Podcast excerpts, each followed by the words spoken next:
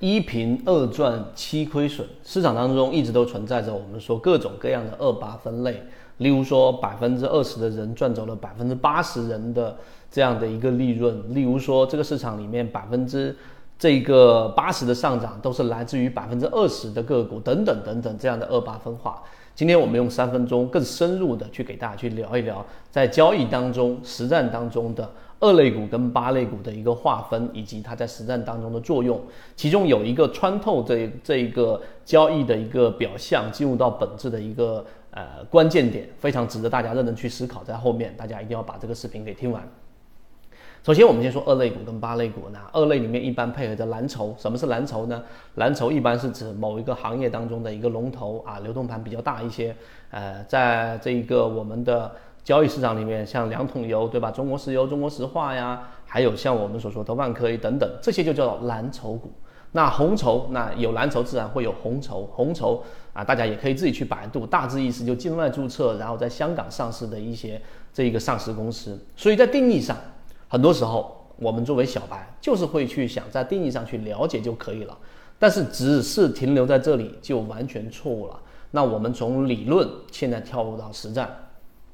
那实际上二类股跟八类股它的划分最主要的来源来自于它的流通盘的大小。那所谓的八类股可能就是二十个亿的流通市值啊，三十个亿啊，五十个亿啊。那可能二类股呢，就是我们所说的一百亿以上，或者说是五百亿到一千亿左右的流通市值，它就可以把它定义为二类股，所以盘子比较大。那么这些没有明确的划分，但是你大概要知道市场是要分这样二类跟八类的。当你明白这个划分之后，所谓的实战，你一定要明白，所谓二类跟八类的最重要核心原因是来自于分类。第三点。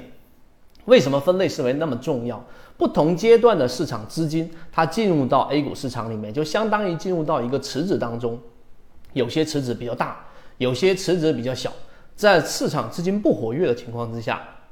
举个例子，二零二一年市场的单边下跌的年底到二零二二年，我们一直给大家提醒，市场出现了这样的一个资金的流动性风险，没有更多的钱了，对吧？没有更多的资金进入到场内了。那这种情况之下，你想啊？现有的存量资金，或者说偶尔进来的一些北上资金，他们更加倾向于去做哪种类型的标的？没错，就是你想的八类股，一定是找那些流通盘比较小的，然后呢稍微资金进去就能拉动起来的一些标的。所以这种情况之下，如果你去买什么中国石油啊，你去买一些那种大象级别的这种标的，根本就没有太大的希望，偶发的会出现一下的上涨。但是实际上你要从中获利太难，所以你看，这就是分类思维的一个关键。好，再往下一层走，第四点，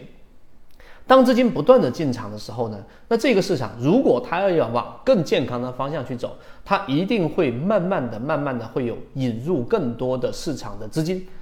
因为市场机会在出现了，然后八类股也燃烧起来了市场的一部分局部热情。